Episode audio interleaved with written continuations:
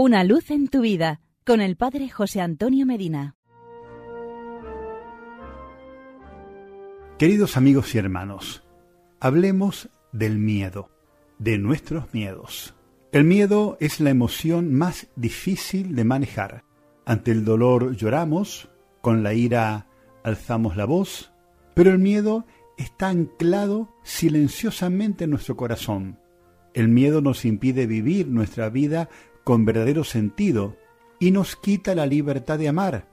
Eso explica por qué Cristo recordaba a sus discípulos tantas veces, no tengan miedo.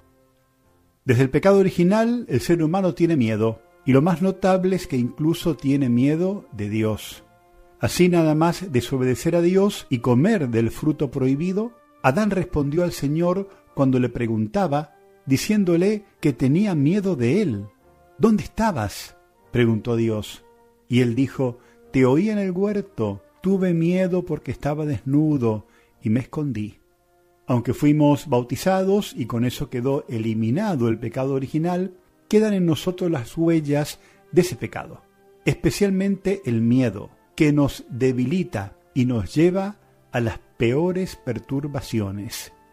Y es que tenemos muchos miedos, a la muerte, a ser separados de quien amamos, a perder el control de las situaciones, miedo a comprometernos, a equivocarnos, a ser rechazados, miedos a perder un trabajo, a que se rían de nosotros, incluso miedo al éxito y sus consecuencias, como puede ser la envidia de nuestros amigos.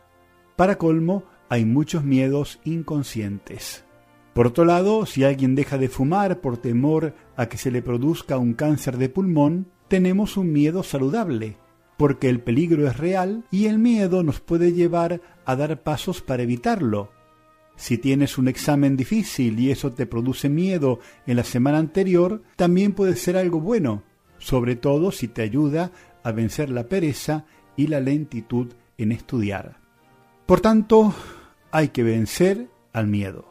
El miedo que se instaló en el corazón, miedo a los pasos de Dios, miedo a los pasos de la gente, miedo a los amigos y a los extraños, miedo al presente y al futuro, miedo a lo diferente y al nuevo, miedo de decidir y comprometerse, miedo a romper y rehacer, miedo a decir y a vivir, miedo de ti y de morir, miedos que nos hacen vulnerables, miedo a la vida cotidiana, el miedo distorsiona la percepción, genera fantasmas, paraliza la buena acción.